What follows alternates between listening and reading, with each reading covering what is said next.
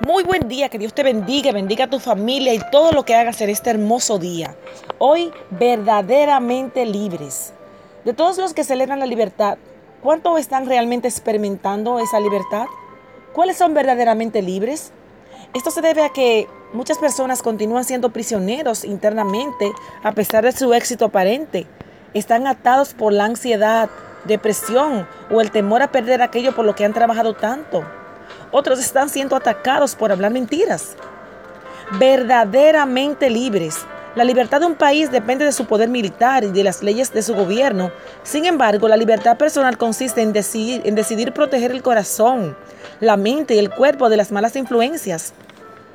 En una nación creada bajo la base de la independencia, nos llamamos libres mientras que no estemos presos ni impedidos de procurar nuestro bien. ¿Es libre el hombre dispuesto a tomar venganza?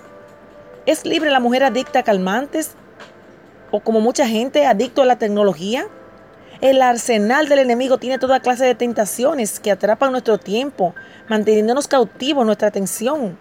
La necesidad de ocuparnos de estos hábitos, eh, sustancias o actividades consumen a la persona y lo, y lo hacen eh, desenfocarse del plan de Dios.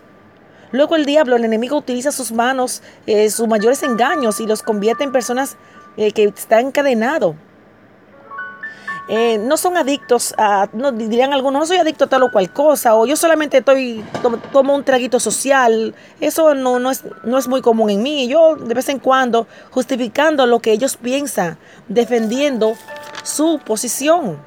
Un poquito no me da daño, piensan que eh, podrían dejarlo en cualquier momento de sus vidas.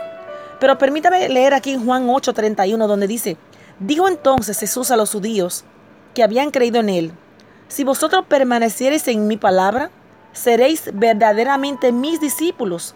Me llama la atención aquí la condición de ser discípulos, permanecer en su palabra. Dice el 32, y conoceréis la verdad, y la verdad os hará libres. La verdad es Cristo, y conoceréis a Cristo, y Cristo los hará verdaderamente libres.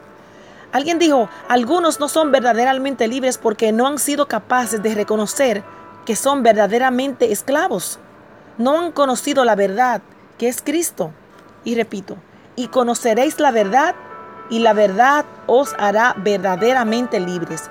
Esa verdad es Cristo, pues Él dijo que Él es el camino, la verdad y la vida. Y nadie viene al Padre si no es por Él.